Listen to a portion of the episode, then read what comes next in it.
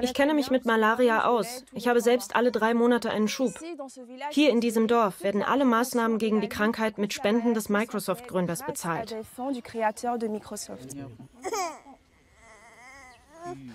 Nebenbei finanziert Bill Gates sehr diskret, aber auch ein reichlich merkwürdiges Projekt. In dieses merkwürdige Projekt steckt die Gates Stiftung stolze 155 Millionen Dollar. Das Ziel, Stechmücken so zu verändern, dass sie keine Malaria übertragen. Natürlich mit Hilfe von Gentechnik. Codename Target Malaria.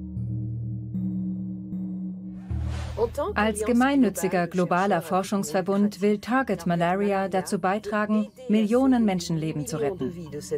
Im Kampf gegen diese Krankheit gehen wir neue Wege.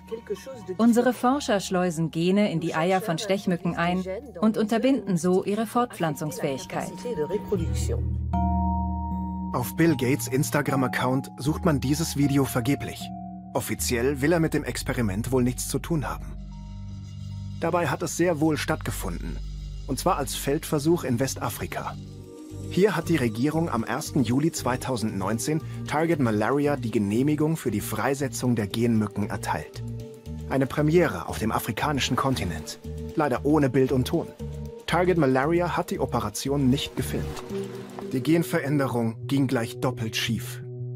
Erstens konnten die Mücken nicht ausgerottet werden.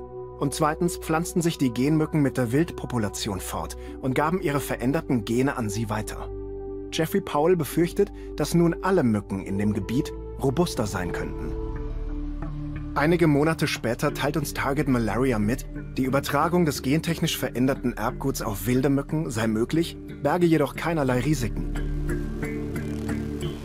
Wir versuchen, einen Termin bei der Nationalen Behörde für biologische Sicherheit zu bekommen, die die Genehmigung für die Freisetzung der Genmücken erteilt hat. Als Antwort heißt es mit Verweis auf Artikel 9 des bereits erwähnten Präsidialdekrets, unsere Fragen gefährdeten die Vertraulichkeit von Geschäftsinformationen, ja sogar die öffentliche Sicherheit.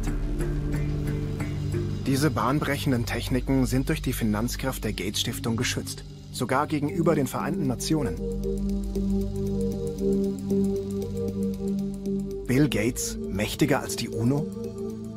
Das legen hunderte interne E-Mails der Stiftung und des Programms Target Malaria nahe, die von einem amerikanischen Whistleblower geleakt wurden.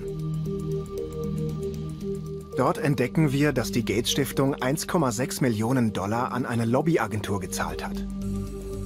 Ihr Ziel, eine Gruppe von UN-Wissenschaftlern davon zu überzeugen, Gene Drive, also Gentechnik bei Stechmücken, zu befürworten.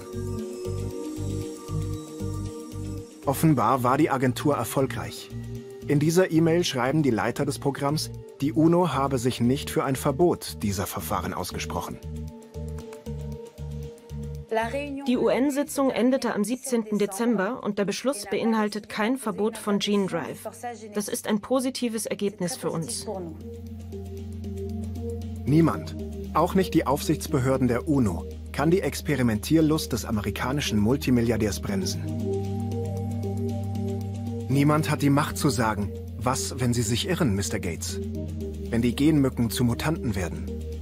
Wenn der gentechnisch veränderte Maniok keinen Wind oder keine Sonne mehr verträgt? Was wird dann aus dem afrikanischen Kontinent?